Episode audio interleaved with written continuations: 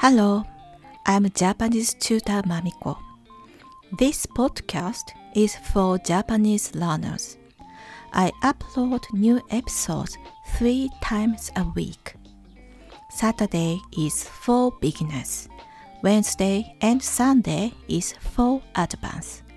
Scripts are available. It became a Patreon benefit in April 2021. I would appreciate your support. The link is in the description box of every episode. Thank you.